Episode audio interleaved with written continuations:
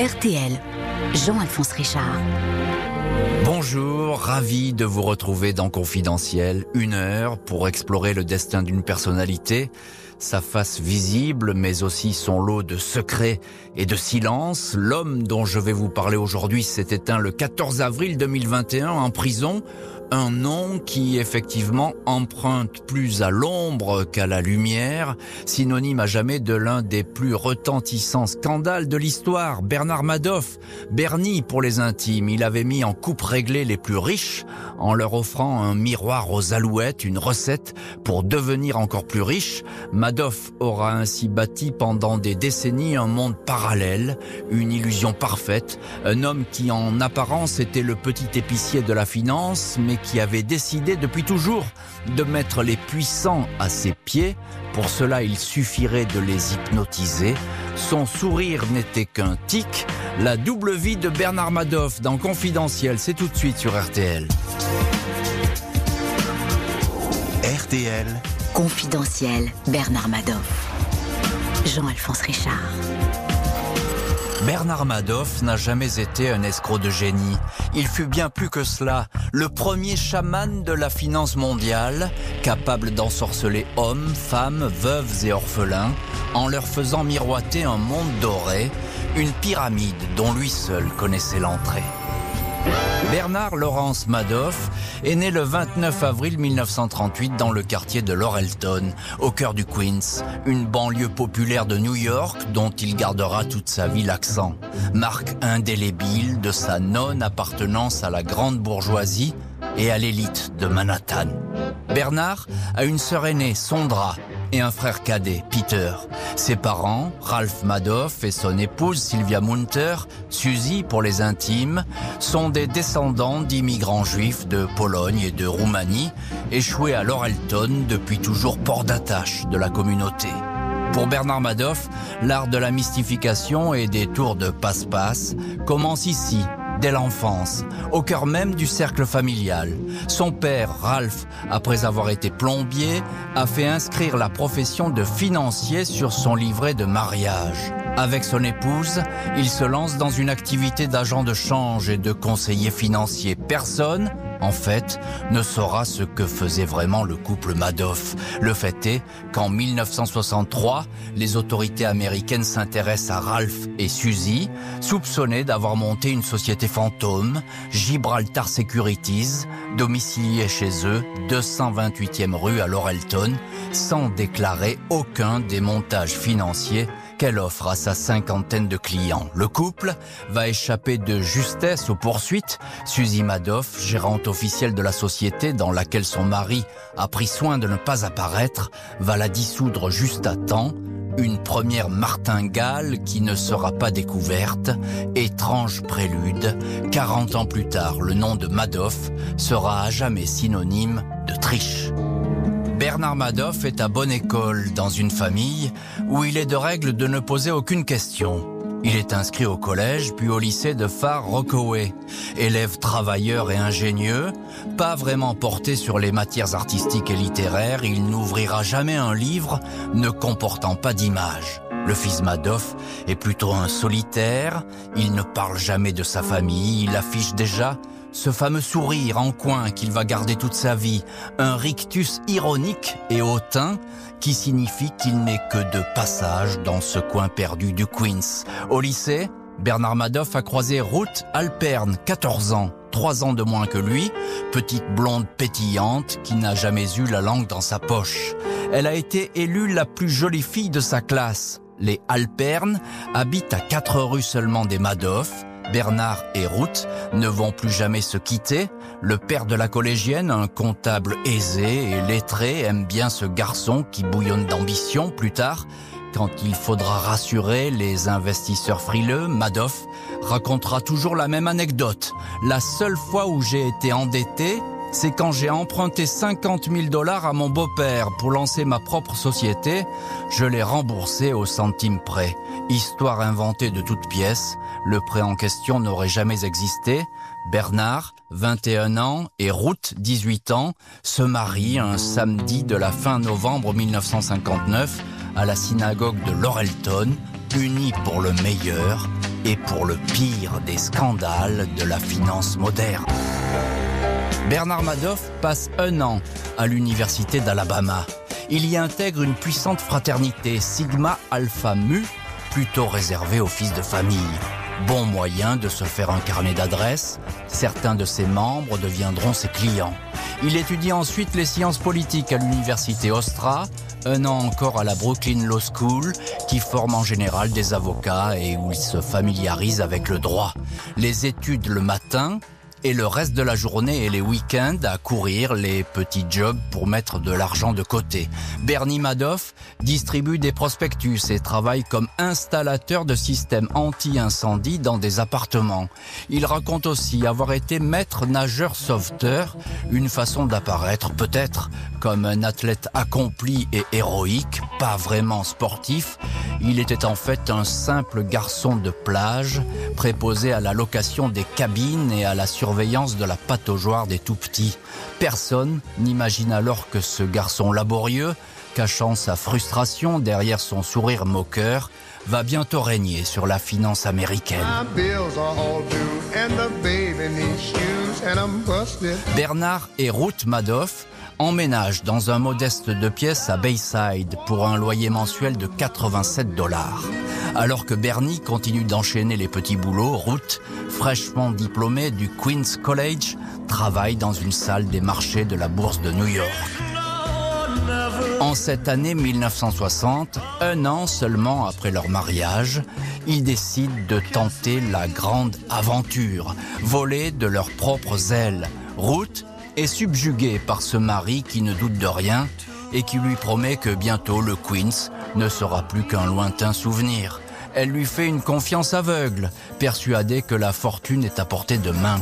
Ces dernières années, le jeune homme a patiemment économisé dollar après dollar, 5000 au total, de quoi lancer sa société de conseil en investissement, Bernard L. Madoff, Investment Securities.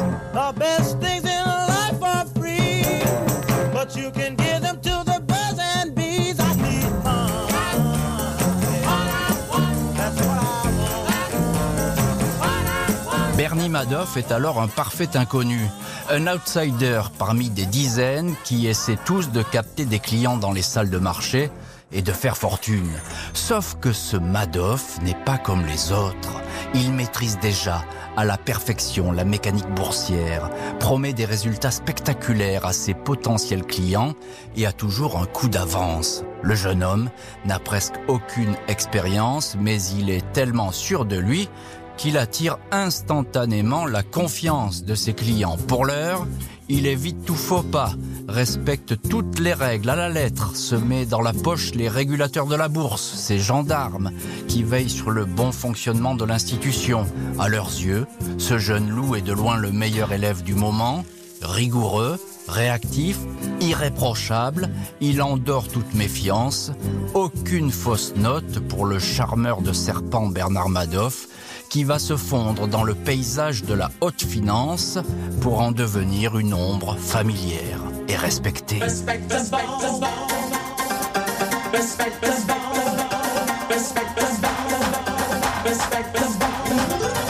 Confidentiel Bernard Madoff sur RTL. Avec Jean-Alphonse Richard. En ces années 70-80, Bernard Madoff, le courtier anonyme et besogneux du Queens, est bien décidé à faire partie des riches et des puissants et à les séduire tous, un par un.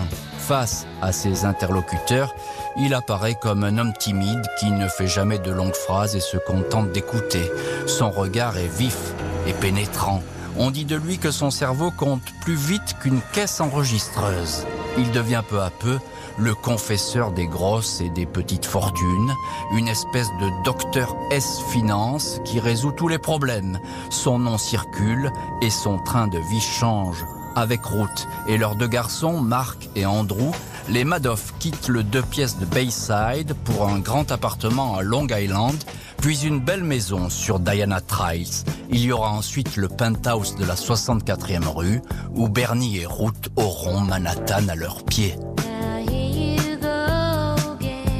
Madoff sait que pour séduire les riches, il faut vivre près d'eux et jouer au golf. Il devient le meilleur ami de Fred Wilpon, propriétaire de l'équipe de foot des New York Mets, et du géant de l'immobilier Edward Blumenfeld. Wilpon et Blumenfeld seront ses bienfaiteurs.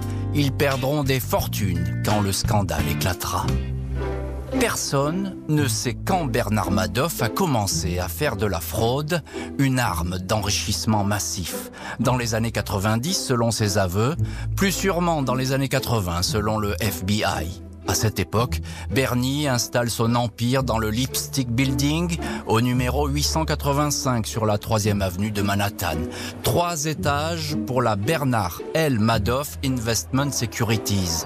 Au 19e, il occupe le plus grand bureau, une affaire de famille. Son frère Peter, roi de l'informatique, ainsi que ses fils Mark et Andrew travaillent au même étage. Un univers entièrement vitré pour que Bernie ait l'œil sur tout le monde. Murs gris et noirs,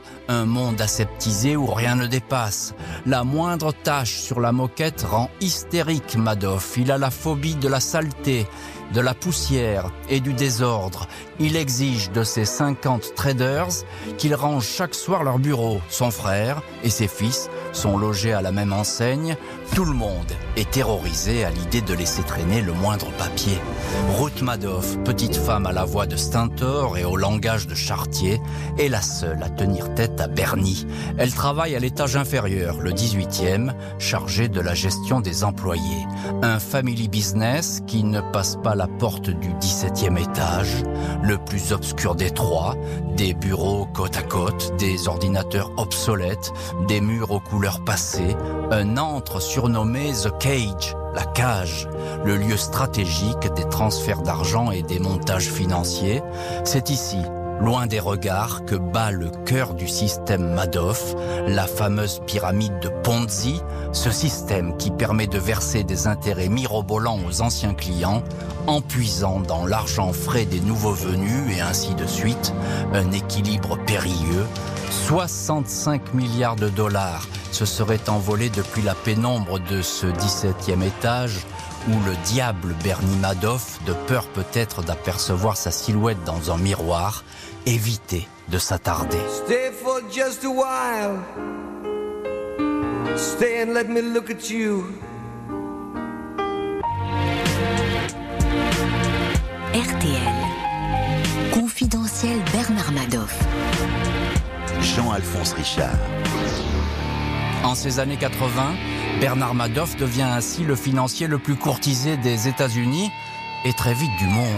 Il gère pas moins de 5% des opérations conduites à la bourse de New York.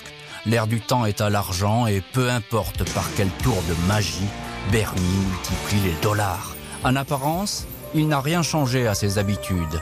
Vers 18h30, il dîne toujours avec Ruth chez Primola, un petit restaurant italien de la 64e rue. Sa table est en fond de salle, menu immuable, salade, poulet en sauce, diet coke, parfois un verre de vin, pas de dessert, pas de café, 50 minutes grand maximum sur place. Madoff ne lit pas de romans, ne surfe jamais sur Internet, ne donne pas d'interview et préfère régler toutes ses affaires au téléphone au bout il est pendu en permanence. Il n'aime pas les rencontres imprévues, les bavards et ceux qui ne le croient pas. Il est réputé être hautain, prétentieux, mégalomane. Quand une de ses clientes lui reproche un jour son dédain, il la fixe dans les yeux et annonce ⁇ Je suis Bernard Madoff, pas vous que je sache ⁇ Bernard Madoff a dépassé la cinquantaine et il est déjà à la tête d'une petite fortune, propriétaire d'un yacht à 7 millions de dollars, le boule, et d'un avion frappé de ses initiales dans lequel il épate ses gros clients pour lesquels il décroche la lune. Pas question pour autant pour lui de placer son argent en bourse trop risqué. Il investit dans la pierre. Quatre résidences de grand luxe, le triplex de Manhattan, une villa à Long Island sur la plage chic de Montauk, un appartement à 1 million de dollars au Cap d'Antibes en France, une maison à Palm Beach où il joue au golf dans le club de Donald Trump, même si ce dernier refusera toujours de lui confier le moindre dollar Palm Beach devient le terrain de chasse favori de Bernie. Une armée de veuves richissimes lui confie leur patrimoine. Toutes semblent avoir succombé à la mystique qui entoure le personnage, l'odeur de l'argent et de la réussite. Madoff est devenu leur gourou, écouté et admiré, le gardien du temple dollar. Bernie Madoff épate les veuves et plaît aux femmes. Il le sait et il en joue, sûr de l'effet qu'il produit. À Eleanor Squillary, sa secrétaire, qui deviendra l'une des meilleures informatrices du FBI, il offre sa photo en lui demandant de l'accrocher au-dessus de son lit. Ruth, l'épouse, se méfie des prétendantes. Elle fait tout pour garder sa taille d'adolescente, un poids plume de 45 kilos, chasser ses rides, tout pour garder l'homme de sa vie. Madoff va la tromper pendant un an et demi avec Cheryl Weinstein à la tête d'une riche fondation. Le financier exige d'elle la plus grande discrétion au passage. Il lui fait investir chez lui presque 50 millions de dollars qu'elle ne reverra jamais. Une fois ruinée, Cheryl Weinstein révélera sa romance. Pas d'autre maîtresse connue pour Bernie, qui se méfie de ce jeu dangereux qui pourrait nuire à sa réputation. Pour assouvir ses fantasmes de séducteur, il se contentera d'être un client assidu des salons de massage au coin de la rue, pas moins d'une douzaine de professionnels et quelques escortes figurant toutes dans son calepin à la lettre M comme masseuse, des absences d'une heure en pleine journée sous prétexte d'aller prendre l'air.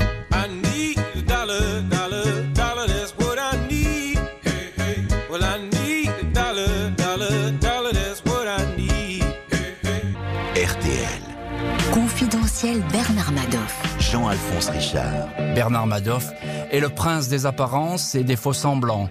On voit donc en lui un homme respectable qui porte des costumes hors de prix qu'il fait venir de Londres, signé du tailleur Kilgour sur Savile Row, un businessman dont les pantoufles, chaussettes et caleçons portent ses initiales, un collectionneur de montres anciennes, 40 Rolex, dont il a sorti chaque jour le bracelet à la tenue qu'il porte, et qui fume des cigares achetés à la boutique Davidoff. Quelqu'un qui ne va jamais à l'opéra et préfère écouter Neil Diamond sur son autoradio.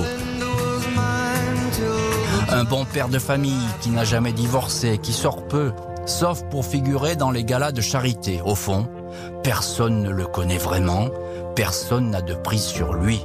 Au milieu des années 90, les autorités boursières, alertées par quelques rumeurs, ne détectent rien de suspect dans la machine infernale mise en place au 17e étage du building de Manhattan.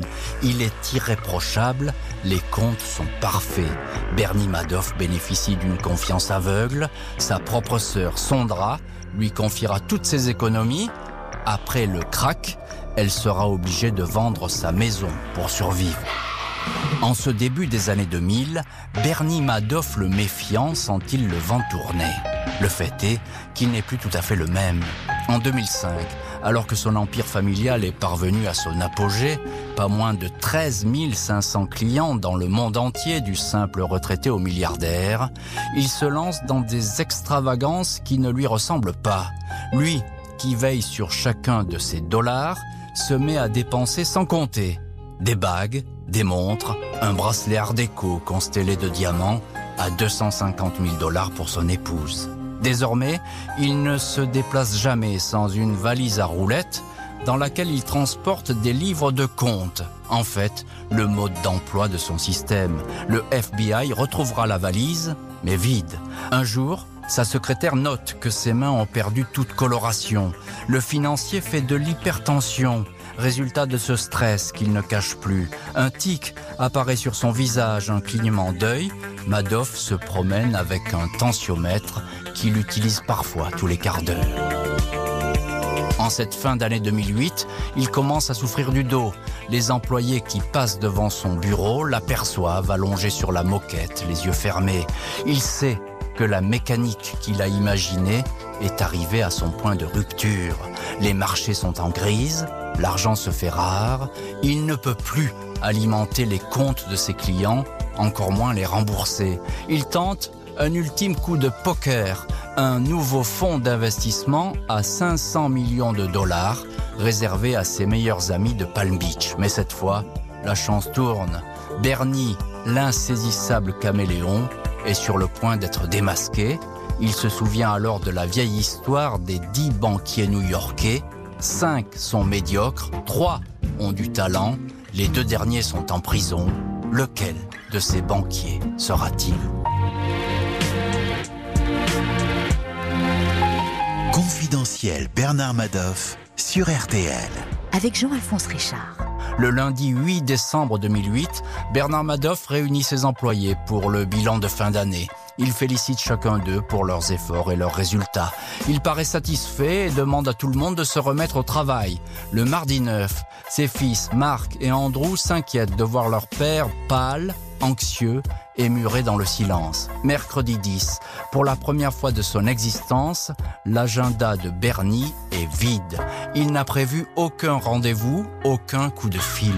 Dans son bureau transparent, il reçoit son frère Peter et ses fils. Les visages n'ont jamais été aussi sombres. Les employés qui passent devant la cloison vitrée ne se doutent pas que le roi de la finance vient de perdre sa couronne. Tout ceci n'était qu'un immense mensonge, raconte il à son frère et à ses fils. Les 50 milliards avec lesquels il jonglait ne reposaient que sur une illusion. Il dit qu'il se rendra dans les dix jours à la police. Le soir même, comme si de rien n'était, Bernard et Ruth Madoff sont au restaurant Rosa Mexicano pour la fête de Noël de la société. Les meilleurs clients sont invités. Avec eux, ils parlent de la pluie et du beau temps, de leurs enfants et de leurs petits-enfants. Aucun d'eux ne sait alors qu'ils ont en face d'eux l'homme qui vient de les ruiner. Le 29 juin 2009, Bernard Madoff, 71 ans, est condamné à 150 ans de prison. Ruth va longtemps lui rendre visite, chaque lundi, se débrouiller pour qu'un coiffeur vienne lui couper les cheveux et qu'il ait du linge propre. Puis les visites vont s'espacer, l'épouse se retrouvant elle aussi ruinée après avoir échappé aux poursuites judiciaires. Il a tout détruit, je ne pourrai jamais lui pardonner, dit-elle. Deux ans, jour pour jour après l'arrestation de son père, Marc Madoff, 46 ans, le fils aîné, se pend dans son appartement new-yorkais. Son frère Andrew déclare alors Cette histoire a tué mon frère et elle me tue lentement. Andrew mourra d'un cancer quatre ans plus tard. Bernard Madoff laisse derrière lui le néant en héritage. Il s'éteint le 14 avril 2021 à 82 ans d'une affection rénale, totalement seul, enfant. Il avait imaginé une petite comédie musicale où il était déguisé en prince oriental, escamotant dans son manteau tous ceux qui s'approchaient trop près de lui. RTL. Confidentiel Bernard Madoff. Jean-Alphonse Richard. Bonjour Olivier O'Mahony. Bonjour. Merci beaucoup d'avoir accepté euh, l'invitation de Confidentiel consacrée à Bernard Madoff. Vous êtes euh, reporter correspondant à New York pour le magazine Paris Match et vous avez rencontré pour ce journal, euh, votre journal, Ruth Madoff. On, va en, parler. Pour l'instant, j'ai envie de vous poser une question toute simple parce que moi, j'ai pas trouvé du tout la réponse en écrivant ce Confidentiel.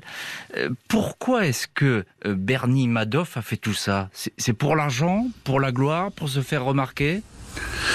Il a été pris dans un engrenage, en tout cas c'est ce que m'a raconté euh, Ruth Madoff. Mhm. Euh, ce qu'elle pense, c'est que bon voilà, il, il, a, dû faire des mauvaises opérations il y a très très très longtemps. Il a voulu se refaire en pensant, en, montant cette pyramide de Ponzi, et puis il a cru pouvoir se refaire, et puis il n'a pas pu se refaire, et, et l'engrenage a pris une proportion euh, incontrôlable. Et effectivement, tout s'est écroulé.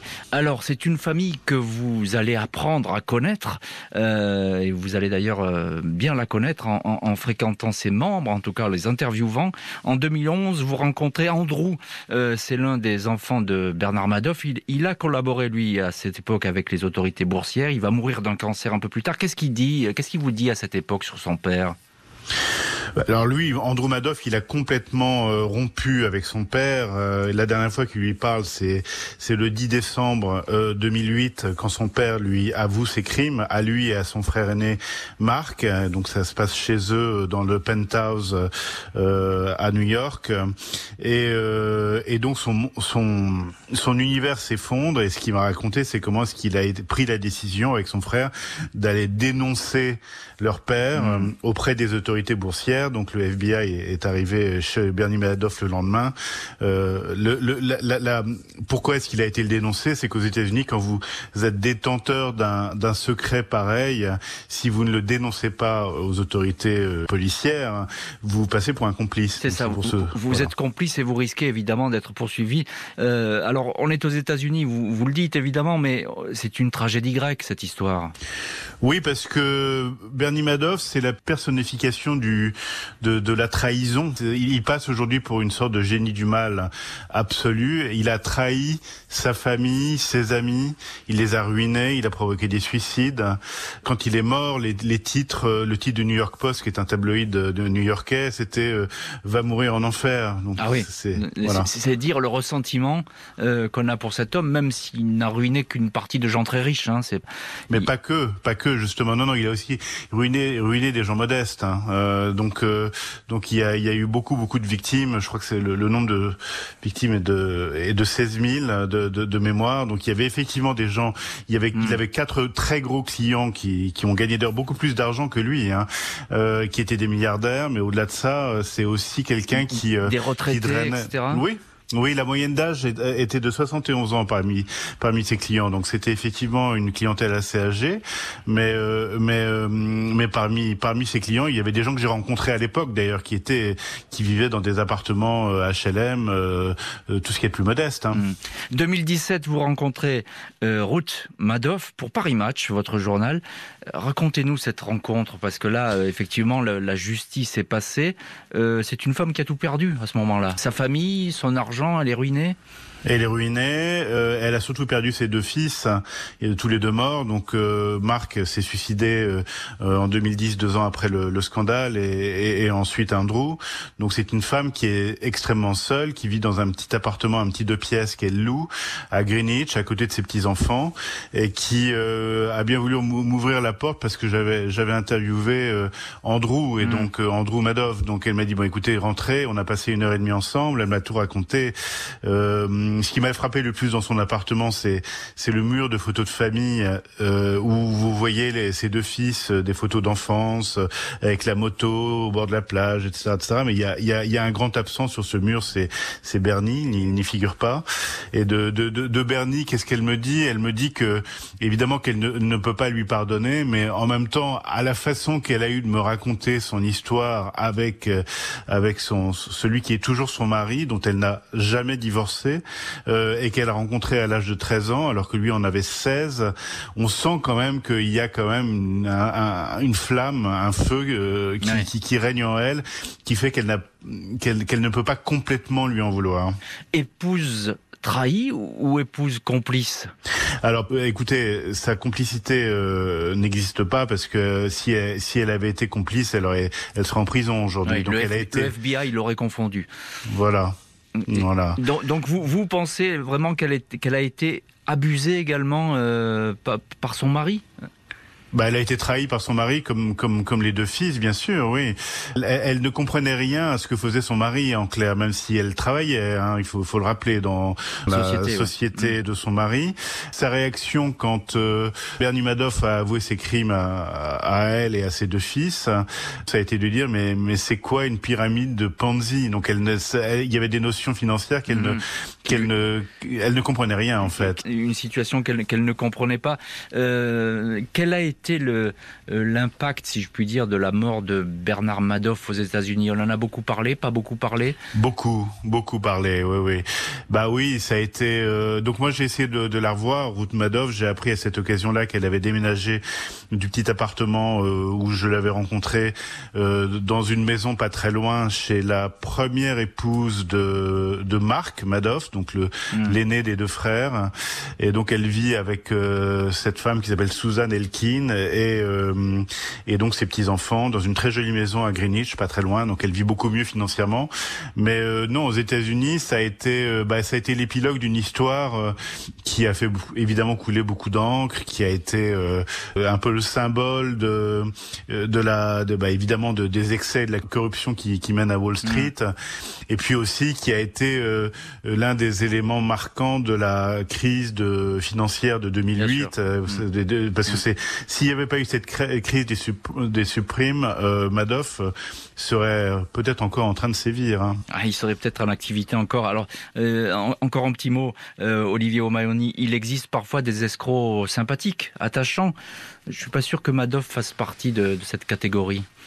Non, non, lui, il est pas du tout sympathique. Il est, c'est un grand manipulateur. C'est un type épouvantable. Hein.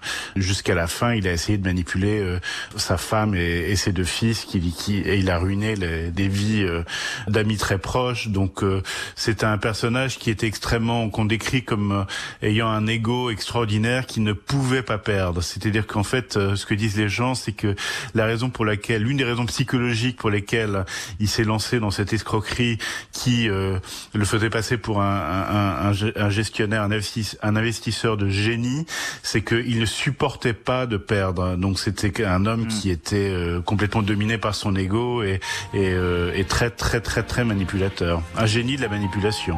Merci beaucoup Olivier O'Mahony pour vos précieuses confidences sur Bernard Madoff, un nom à jamais inscrit dans l'histoire des scandales. Merci à l'équipe de l'émission, Justine Vignot, préparation, Philippe Duval, réalisation la semaine prochaine.